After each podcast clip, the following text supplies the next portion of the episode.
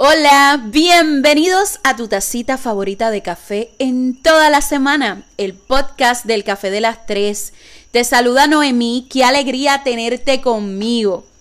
Gente, estoy grabando de noche, eso es bastante raro en mí, eh, porque usualmente yo grabo en las mañanas.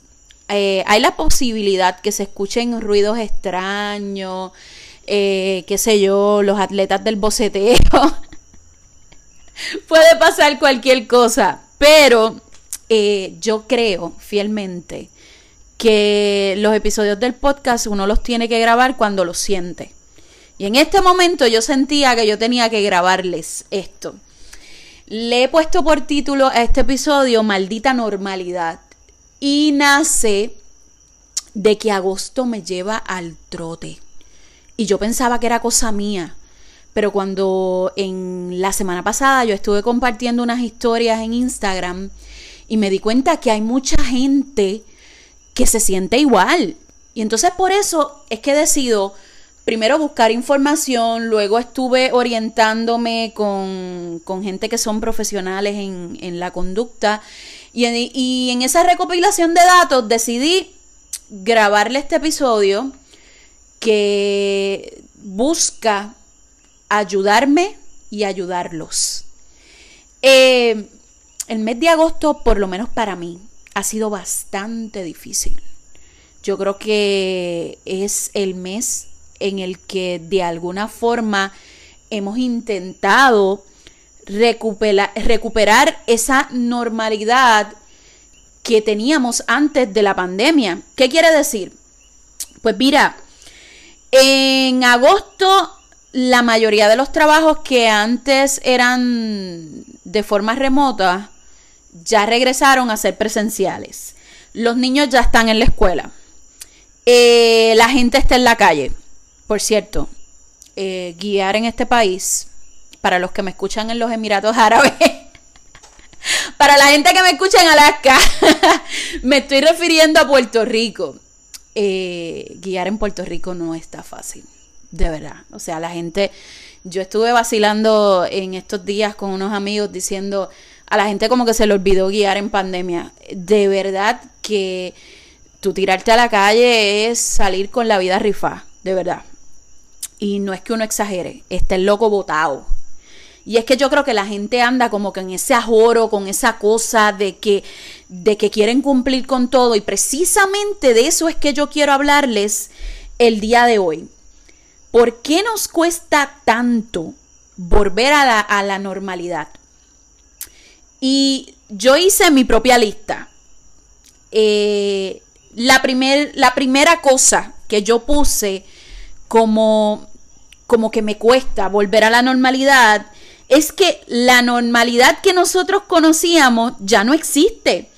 Y yo me atrevo a decir, esa es mi opinión, que nunca vamos a volver a esa normalidad, porque hay ciertas cosas que van a seguir siendo parte de nuestras vidas, o sea, nosotros siempre vamos a tener el hábito de, de tener el distanciamiento, de, de estar limpiándonos las manos todo el tiempo, quizás de la mascarilla en lugares donde, donde haya mucha gente. Eh, entonces, esa normalidad que había hace dos años atrás, tú no puedes, tú no puedes pretender que regrese porque ya tus circunstancias son otras. Lo que me lleva al segundo punto. La salud mental en estos dos años está súper deteriorada. O sea, ¿a qué me voy a referir? Gente, tú estás luchando por sobrevivir. Si tú te piensas en tu vida hace cinco años atrás, cuáles eh, tus preocupaciones eran quizás pagar deuda, conseguir dinero y otras cosas, pero tú no tenías esta lucha continua de escapar de una enfermedad que acechaba tu vida. Y entonces yo, sin importar cuál sea tu postura en cuanto a esto, tienes que aceptar que en esta etapa han subido los casos de ansiedad, de depresión, Eh, sin contar que tenemos una inseguridad increíble, o sea, siempre estamos inseguros en cualquier sitio donde estemos. Eh, y eso me lleva al próximo punto. Creaste un apego emocional con los seres que más amas. La palabra salud tomó un significado distinto. Y por eso te cuesta volver a una normalidad porque tienes miedo de que los que de la gente que tú amas se enferme o le pase cualquier cosa. Miren, en todo este tiempo yo observé que muchas personas, incluyéndome, crearon hábitos saludables y entonces regresar a una normalidad significaría perder esos hábitos saludables. ¿Qué hábitos saludables me refiero? Pues mira, mucha gente aprovechó el tiempo de la pandemia para ejercitarse, para leer, para comer más sano, para meditar, para incluir cosas en su vida que probablemente siempre las quisieron hacer, pero pues nunca tuvieron el tiempo necesario. Entonces, este hecho de eh, añorar una normalidad implicaría que tienen que dejar de hacer esas cosas que de alguna forma disfrutan. Yo pongo de ejemplo, miren, eh, yo creo que cuando empezó la pandemia, una de las cosas que yo implementé es que yo el viernes eh, saco un tiempito para darme un vinito, para hacer algo, casi siempre es afuera, en, afuera de la casa. Eh, antes de la pandemia, usualmente los viernes yo salía a comer fuera o el, viernes era un día para, para desconectarme de todo y quizás el traguito pues me lo daba fuera y demás. Ahora, o desde que empezó la pandemia, lo hago en mi casa. Eh, con el paso de, las semanas, eh, me di cuenta que se me hacía bien difícil porque quizás no podía llegar a una hora razonable los viernes a mi casa. Eh, para preparar todo, para tener todo set. Y eso me, causaba mucha ansiedad. Porque esa, ese espacio del viernes de vino yo no lo quería perder. Y me frustraba demasiado. Y ahí llego a la pregunta que yo te quiero hacer el día de hoy. ¿Qué podemos hacer? O sea, ¿qué podemos hacer si sentimos que esta normalidad nos arrastra y nos sigue quitando cosas. Mira, lo primero es entender que no todo lo tienes que hacer perfecto. Y yo sé que en muchos episodios yo he enfatizado acerca del asunto de la perfección. Pero hoy más que nadie, yo te tengo que decir, hoy más que nunca, eh, te tengo que enfatizar en que no pasa nada si de 10 tareas que tienes se te quedan 4 sin hacer. O sea, estás viviendo en una pandemia. Suficiente haces con respirar y no morirte. Entonces, deja de exigirte tanto. No es la normalidad que tú conocías. Así que deja de intentar recuperar tu vida de forma intacta. O sea, la vida que tú conocías antes no la vas a recuperar. En el, eh, en el momento que tú aceptes eso, las cosas se te van a hacer un poco más fácil. Eh, es importante saber que nosotros no podemos bajar la guardia con el asunto de, del coronavirus. Pero también es importante saber que la vida continúa. Yo he escuchado tanta gente que tienen la vida en pausa. Eh, en pausa los planes, las metas, los sueños, incluso en pausa muchísimas cosas que quieren hacer con sus hijos, no cuando las cosas mejoren, no porque es que en par de años las cosas van a estar mejor, ajá, y si no es así, y si las cosas de verdad no mejoran, ¿qué tú vas a hacer? Miren, ese pensamiento me lleva al nuevo término. Yo el día de hoy quiero que tú sustituyas la palabra normalidad por la palabra adaptabilidad. Y tú dirás, ¿cuál es la diferencia entre una cosa y otra? Mira, adaptabilidad.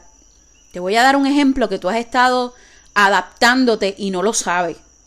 Un montón de cosas que parecían imposibles cuando comenzó la pandemia se volvieron posibles porque tú hiciste que fueran posibles.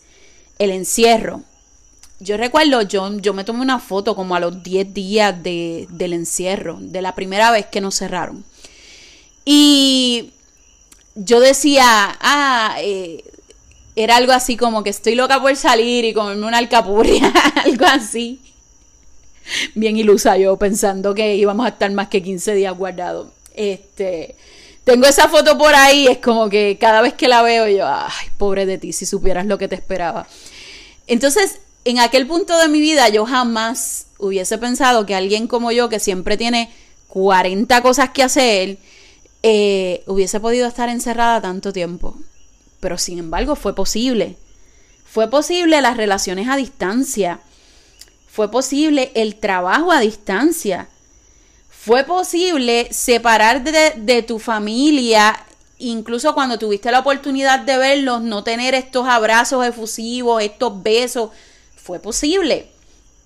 Eh, también fue posible usar mascarilla 24/7 y andar desinfectando las manos. Eh, cuando empezó este asunto de la mascarilla y, y de desinfectarnos las manos, mi preocupación era siempre, yo soy bien despistada. O sea, es que siempre ando en 20 cosas y a veces se me olvida. Yo he contado los papelones por aquí, las mil veces que se me han perdido el carro en, en los estacionamientos. Soy bien despistada. Y mi miedo mayor era eh, que, un, que un día se me olvidara desinfectarme las manos y demás. Que eso para mí iba a ser bien complicado hacerlo todo el tiempo. Sin embargo, me adapté. Y ahora lo hago en modo automático todo el tiempo. Igual, el asunto de la mascarilla. Eh, yo no sé si, ustedes recuerdan el asunto de la teoría de Darwin, no voy a discutir nada de eso con ustedes, pero ustedes saben que Darwin tiene una, una teoría que habla sobre la evolución de las especies. Y en esa teoría dice que solo las especies que se adaptan al cambio son capaces de evolucionar.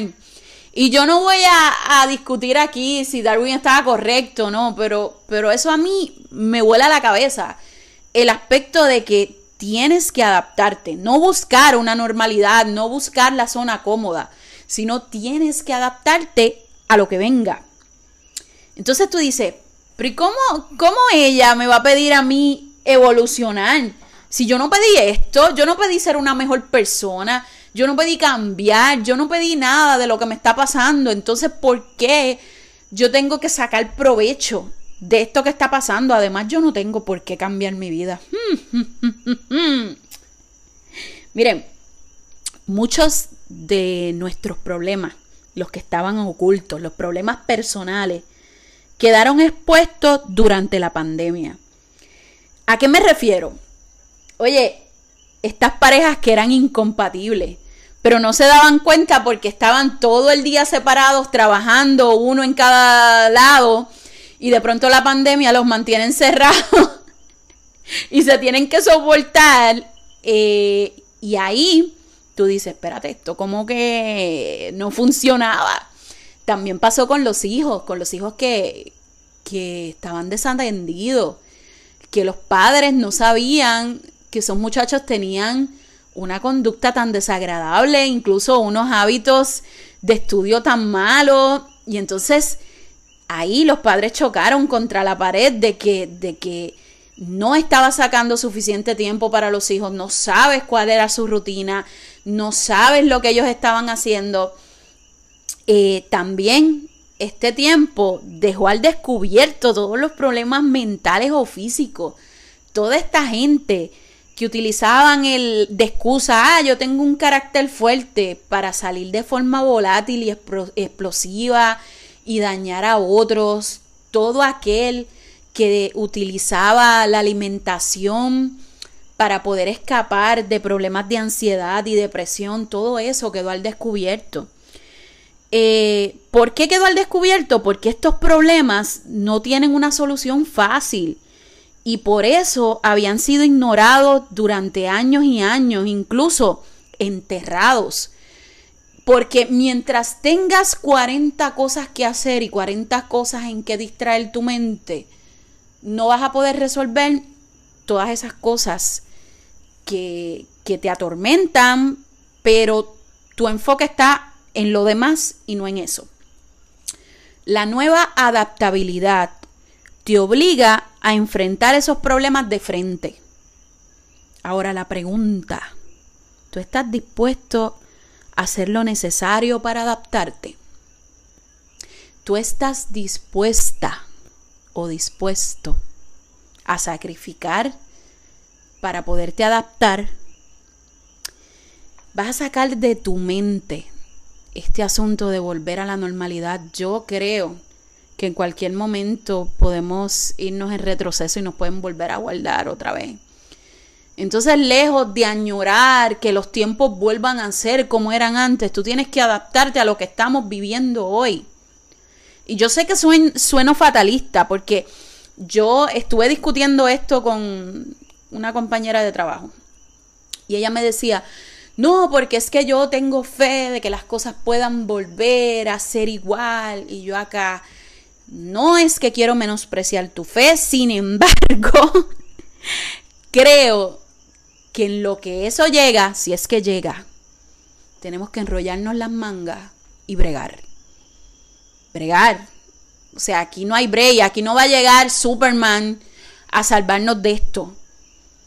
Pues entonces, en la manera que se pueda, nos adaptamos sin meternos tanta presión y tratamos de resolver todos esos problemas que llevamos acarreando durante años, pero cuidando los espacios, cuidando todas esas cosas buenas que aprendimos en la pandemia, todo eso, esas cosas chéveres, tratando de adaptarlas a nuestra vida. Se puede, claro que se puede. Eh, yo llevo dando tropezones desde que empezó agosto, sintiendo que, que vivo cagándola, de verdad. Y se los digo con toda la honestidad del mundo. A veces llego por la noche y digo, ok, ¿puedes meter la pata más? y al otro día me doy cuenta de que sí la puedo meter más. Pero de alguna forma, pues lo tomo a chiste y digo, estás tratando de sobrevivir. Y las cosas no son como eran antes, o lo estás intentando. Así que espero que este podcast sirva para darte aliento y decirte, mete mano, lo estás intentando, no busques la normalidad, busca adaptarte. Nada, hasta la próxima, se les quiere mucho, mucho, mucho. Recomienda este podcast a alguien que tú crees que le pueda ayudar. Vayan a mi página de Facebook, denme mucho amor, déjenme saber si esto les gusta. Eh, y pues valoren también el podcast. Me encantaría saber sus comentarios en la plataforma que lo escuchen, sea en Spotify, sea en Anchor, en donde sea. Gracias por escucharme y hasta la próxima.